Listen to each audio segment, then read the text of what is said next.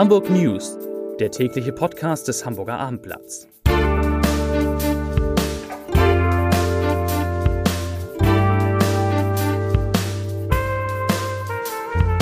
Hallo, moin moin und herzlich willkommen zum letzten Nachrichtenpodcast des Hamburger Abendblatt in dieser Woche. Mein Name ist Matthias Iken und ich freue mich nachher wieder mit vier kompetenten Kolleginnen und Kollegen über das zu sprechen, was heute wichtig ist.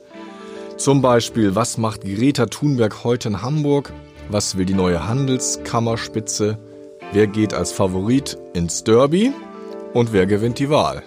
Und natürlich, welche Geheimtipps meine Kollegen noch für Kulturinteressierte haben, soll dann den Abschluss bilden. Doch zunächst die Nachrichten des Tages. Der Volkswagen-Konzern prüft nach Abendblattinformation, ob er selbst als Investor bei der finanziell angeschlagenen Wiechert-Gruppe einsteigt. Die Hamburger AfD hat die für heute geplante Wahlabschlussveranstaltung im Bürgerhaus in Henstedt-Ulzburg abgesagt. Zitat, aufgrund der politisch-medialen Stimmungsmache und der zu erwartenden massiven Gegenproteste kann für die Sicherheit der Bürger vor Ort nicht garantiert werden, teilte die AfD am Morgen mit. Und die dritte Nachricht. Mit den Stimmen der Grünen und der CDU hat die Bezirksversammlung Altona beschlossen, dass Autoverkehr im Kerngebiet von Ottensen weitgehend tabu werden soll. Ja, und da sind wir schon mittendrin in den großen Fragen, die auch den Wahlkampf, den Bürgerschaftswahlkampf dieser Tage beeinflusst haben. Jetzt sind es nicht mal mehr 48 Stunden, bis die Wahllokale öffnen. Und eine Zahl gibt es schon, Peter. Peter ja. Ruchmeier ist bei mir. Es haben mehr Menschen Briefwahl gemacht. Ja, knapp 23 Prozent sind es jetzt, etwa 300.000 Menschen. Das ist doch nochmal deutlich mehr als vor fünf Jahren, wenngleich nicht ganz so viel prozentual gesehen wie bei der Europa- und Bezirksversammlungswahl. Aber es deutet darauf hin, dass es zumindest eine höhere Wahlbeteiligung gibt als beim letzten Mal. Da waren wir auf ein historisches Tief abgerutscht. 56, irgendwas äh, beschämend wenig, wenn ich das so sagen darf. Dabei ist das Wahlrecht ja auch nicht ganz einfach. Ich habe von vielen Menschen mhm. gehört, wie viel Stimmen habe ich jetzt und wie muss ich die Stimmen ja. genau gewichten. Vielleicht erklärst du es nochmal ganz schnell. Also ich glaube, wenn man sich kurz mit der Sache beschäftigt, dann sind die Hürden vergleichsweise niedrig. Es gibt zehn Stimmen und zwei Stimmzettel, einen gelben Stimmzettel mit den Landeslisten. Dort hat man fünf Stimmen. Man gibt sie entweder einer Partei oder mehreren Parteien. Ist also frei, wie sie verteilt werden. Dort kann man auch Personen ankreuzen und man kann nur Personen ankreuzen oder Parteien oder beides mischen. Und dann der rote Stimmzettel ist für den Wahlkreis, also je nach Wahlkreis unterschiedlich. Und auch dort sind es fünf Stimmen und die kann man einer Person geben oder kann sie auf mehrere verteilen, egal welcher Partei sie angehören. Man hat also die große Auswahl. Kann man sagen, die Wahlkreisstimmen sind wie die Erststimme? Und die ja. Landesliste ist die Zweitstimme dann? Genau, also das Entscheidende für die Zusammensetzung des Parlaments, also die Fraktionsstärke, ist die Landesliste. Die Ergebnisse werden wir auch, wenn alles glatt geht, am Sonntagabend schon haben. Wir wissen also, wie die Bürgerschaft, die neue, zusammengesetzt ist. Das heißt, wir wissen noch nicht, wer, welche Menschen in der Bürgerschaft sind. Das wird erst am Montag ausgezählt. Also die voraussichtlich 121 Abgeordneten werden erst dann festgestellt. Ich habe eben schon ein bisschen in deine Rathauswoche reinlesen dürfen und habe da gesehen, dass zwei mögliche Kollegen im Senat sich doch ein bisschen aneinander verbissen haben. Und zwar der Bürgermeister ja und sein Umweltsenator. Vielleicht ganz kurz, ja, was ist da also los? Also man kann sagen, das Verhältnis der beiden ist doch ziemlich zerrüttet. Ähm, Kerstan hatte zunächst, der Umweltsenator hatte das Abstimmungsverhalten Tschentschers kritisiert im Bundesrat, als es darum ging, eine Geschwindigkeitsbegrenzung auf Autobahnen einzuführen. Das ist sehr ungewöhnlich, weil das eigentlich, ein, also öffentlich zu kritisieren, weil es eigentlich ein interner Vorgang ist. Und außerdem hat man sich kräftig in Sachen Cum-Ex äh, behagt, noch in der Senatsvorbesprechung in dieser Woche. Und äh, nach übereinstimmenden Aussagen von Teilnehmern dieser Sitzung war die Stimmung eisig. Ja, wir sind gespannt auf Sonntag und gespannt auf die Rathauswoche, die es dann zu lesen gibt. Weil wir gerade bei Zerrüttet und Wahl waren, ist auch mein Kollege Oliver Schade ganz hellhörig geworden, denn er hat über die Handelskammerwahlen berichtet und nun auch schon mit den designierten quasi, mit der designierten Kammerspitze mit Astrid Nissen-Schmidt und Norbert ausgesprochen. Ja, wohin geht die Reise jetzt mit der neuen Kammerführung? Ja, auf jeden Fall haben sich die beiden sehr gefreut, dass sie so einen äh, tollen Wahlsieg eingefahren haben. Sie sind dann heute gleich zum Abendblatt gekommen und haben uns mal ein bisschen Einblick gegeben, was sie jetzt vorhaben. Das eine ist, dass sie jetzt erstmal einen Kassensturz machen wollen Sie wollen die Beiträge konstant halten, das haben sie uns gesagt. Aber man muss natürlich jetzt gucken, äh, sind da noch irgendwelche Leichen im Bilanzenkeller versteckt oder nicht. Da wird sich vor allen Dingen Frau Nissen-Schmidt, äh, die Wirtschaftsprüferin, erst drum kümmern. Ansonsten haben sie uns auch gesagt, dass sie Anfang März, was ich ganz witzig finde, alle gewählten Plenumsmitglieder privat einladen werden, um die mal näher kennenzulernen und äh, dass man sich mal trifft und sich mal austauscht. Und es wurde auch gesagt, wir reichen allen die Hand, auch den Rebellen. Ist das jetzt ein dritter Weg, den die beiden einschlagen, nachdem wir über Jahrhunderte eine, eher einen klassischen Aufbau hatten, jetzt die Kammerrebellen in den vergangenen drei Jahren erlebt haben, oder ist es der Weg zurück zur Tradition? Nee, ich glaube, dritter Weg ist schon ganz gut ausgedrückt. Äh, also sie wollen, sie sagen auch, es ist ja nicht alles schlecht gewesen, was die Rebellen gemacht haben. Also was sie beispielsweise belassen wollen, äh, sind die öffentlichen Übertragungen der ähm, Sitzungen des Plenums. Das hat es ja früher noch nicht gegeben unter Herrn Schmidt-Trenz. Äh, und sie finden auch, äh, dass einige Dinge äh, organisatorisch ganz gut gelaufen sind. Da will ich jetzt nicht in die Details gehen, da geht es um die Ausschüsse, die man neu strukturiert hat. Das wollen sie auf jeden Fall auch beibehalten. Glaubst du, dass das Gewicht der Handelskammer unter der neuen Führung wieder zulegen wird? Also davon gehe ich fest aus, weil äh, niedriger kann das Gewicht nicht mehr werden, als es war. Es hat nämlich gar kein Gewicht mehr gehabt aus meiner Sicht. Und äh, ich denke, Herr Aust hat ein sehr gutes Standing, nicht nur in der Wirtschaft, sondern auch in der Politik hier. Er ist ja der Macher der Schmidt-Theater zusammen mit Corny Littmann gewesen. Und ähm, ich glaube schon, dass sie da ordentlich wieder Inhalte auf die Bahn bringen können. Ja, vielen Dank, Olli Schade. Eine Frage habe ich noch, weil mir jetzt gerade zwei Fußball-Sachverständige gegenüber sitzen, nämlich Holger Thuhr hat schon Platz genommen und gleich soll es noch ums Derby gehen, bevor die ganzen HSV-Fans hier in den Podcast, ins Podcast-Studio kommen. Vielleicht eure Tipps für den Höhepunkt am Sonnabend. Wie geht das Spiel aus? Also wir sind ja nicht so ganz unabhängig, alle drei. Wir bekennen uns ja, glaube ich, alle dazu, dass wir eher den Braun-Weißen zuneigen. Ich sage mal, ich hoffe auf ein 1-1. 90. Minute Henk Fehrmann zum Ausgleich. Ich befürchte aber was anderes. Und ich hoffe auf ein 1-0 St. Pauli-Tor in der 96. Minute für uns. Aber auch ich blicke dem Ganzen mit etwas Sorge entgegen. Ja, da trifft es sich ja gut, dass jetzt Henrik Jakobs zu uns gekommen ist, der in der morgigen Ausgabe, natürlich auch morgen im Stadion, über dieses Spiel berichten wird.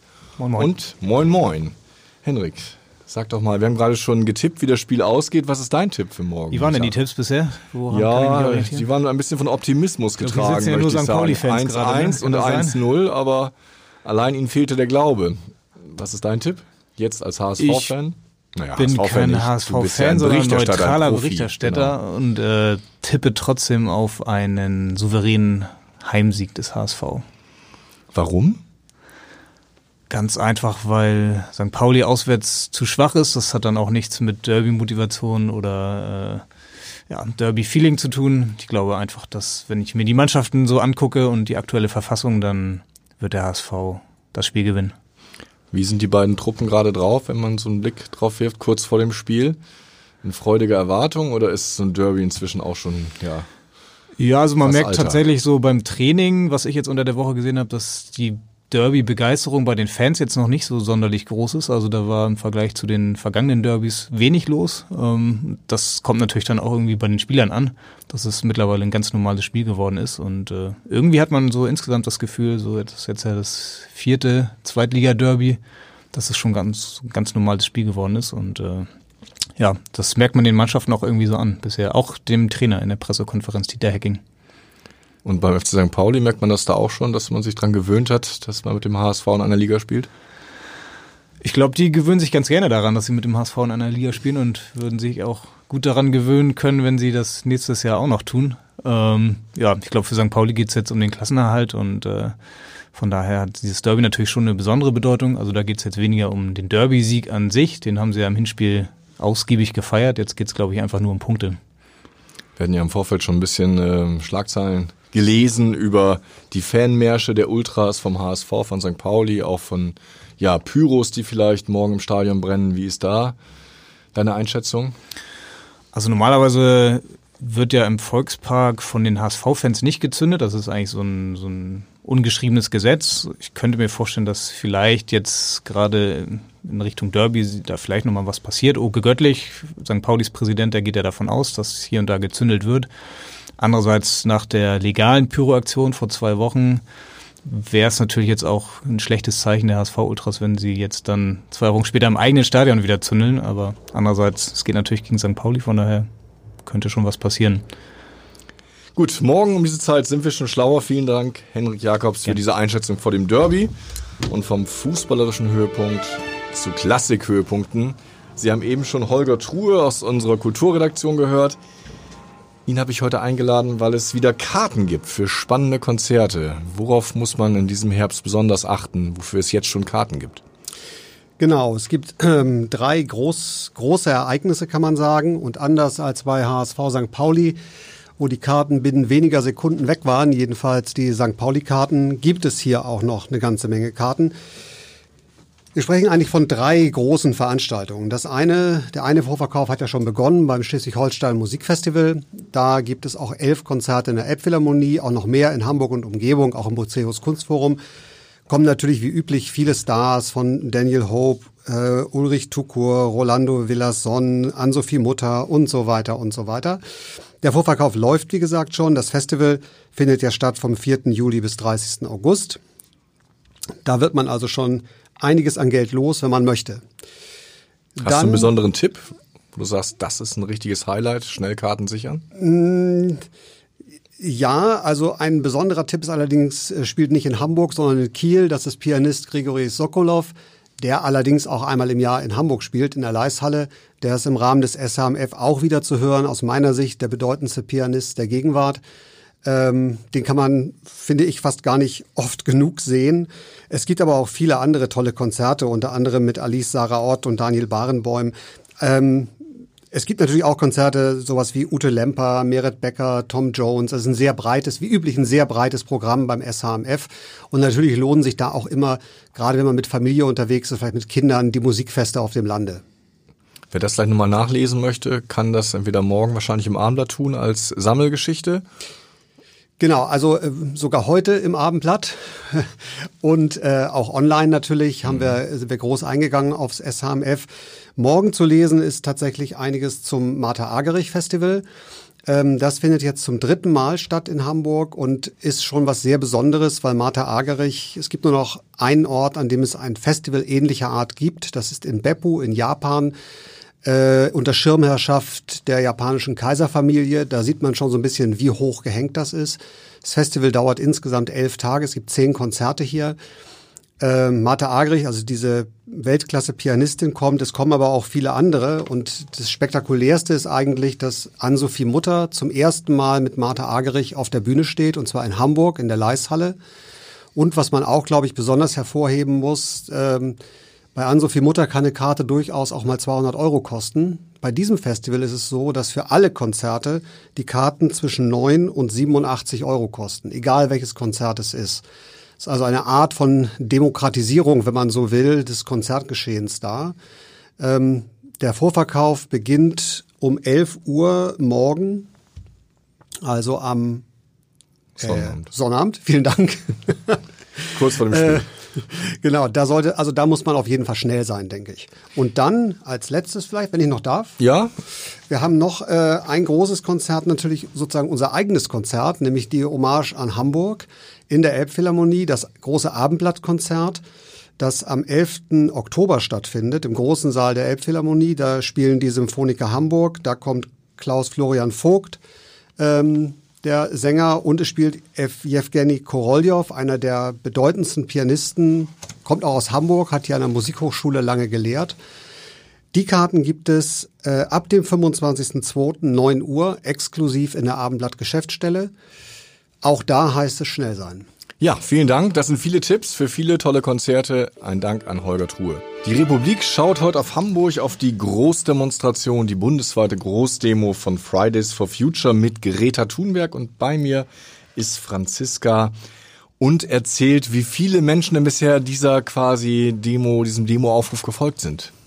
Ja, also momentan äh, sind es 15.000 Menschen, äh, die für das Klima in Hamburg auf die Straße gehen.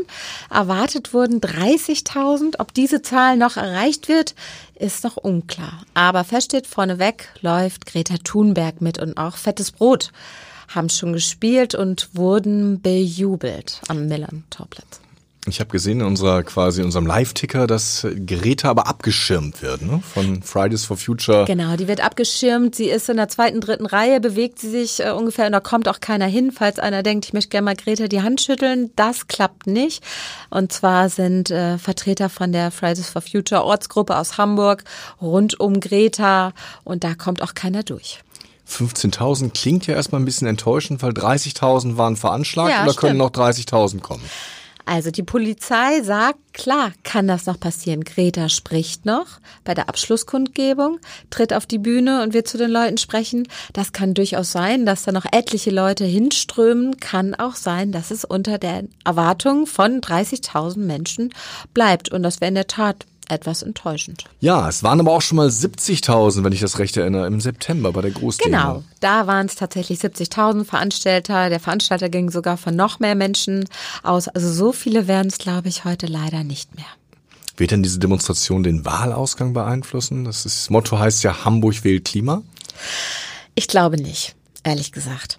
Ähm, wer Grün wählen will, der wählt auch Grün, unabhängig davon, ob es nun diese Demo heute gegeben hat oder nicht. Davon bin ich überzeugt. Und die Veranstalter selbst sagen übrigens, und ist völlig egal, ob ihr Tschentscher oder Fegebank wählt, äh, Hauptsache, die tun was fürs Klima. Auch ganz interessant.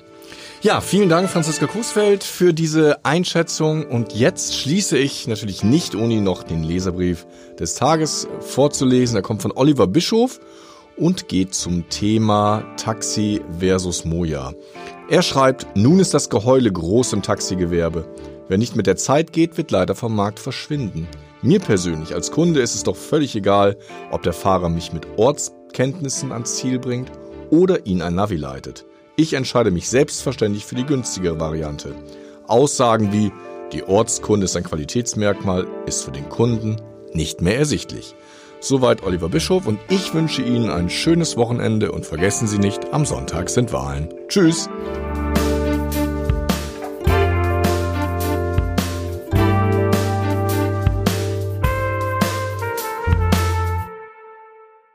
Weitere Podcasts vom Hamburger Abendblatt finden Sie auf abendblatt.de slash podcast.